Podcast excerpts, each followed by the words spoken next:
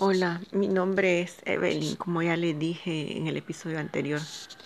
Estoy usando estos podcasts como una manera de llevar un diario y de hacer un desahogo de lo que no le puedo decir a otras personas.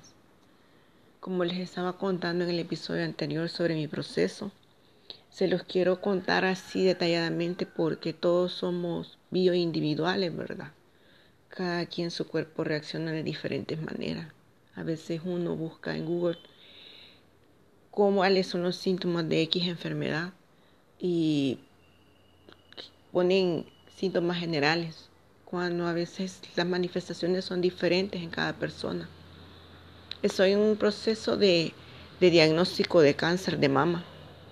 Como les estaba diciendo, desde el año pasado yo me veía unos hundimientos, pero en la altura de las costillas que parecían celulitis, yo no les di importancia porque no, no me causaban ningún dolor ni ningún problema, ¿verdad?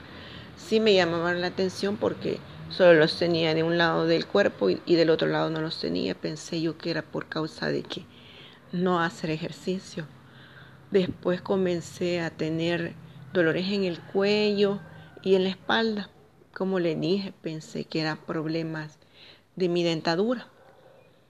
Pero después comencé a verme una inflamación en el brazo. Incluso pensé que era por la picada de un insecto, porque hace unos días antes de encontrármela me había picado un insecto. Lo que me extrañó fue que pasaron los días y esa inflamación no se reducía, ¿verdad? Y comencé a sentirme eh, los ganglios un poquito inflamados en esa área del brazo. Comencé a sentirme cansada, mareada, no podía caminar mucho sin agitarme, sudaba unos sudores eh, repentinos. Entonces, debido a todas esas cosas, decidí a pasar consulta. Como les digo, debido a mi situación que no estoy trabajando, no tengo seguro, decidí ir a una unidad pública.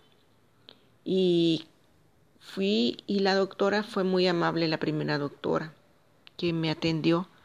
Me dijo que hiciera ejercicio y que tenía infección en la garganta e infección en mi oído y me dejó antibióticos para eso.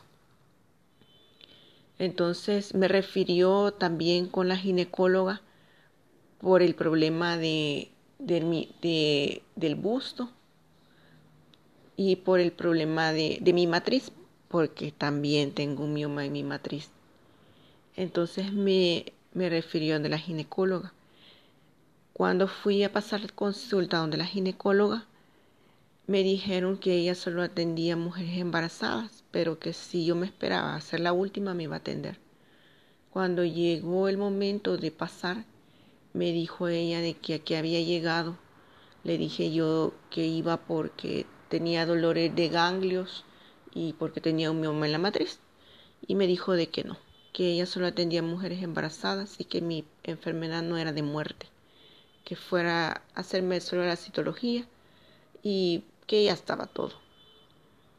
Realmente hoy me pongo a pensar si fuera con el diagnóstico que me dieron a donde ella y le dijera que sí, mi diagnóstico puede ser de muerte. ¿Qué pensaría? ¿Qué diría? ¿Cómo actuaría? No creo yo que se, se arrepintiera de no haberme atendido, pero tal vez una lección le quedara a ella para no volverle a hacer a alguien más lo que a mí me hizo.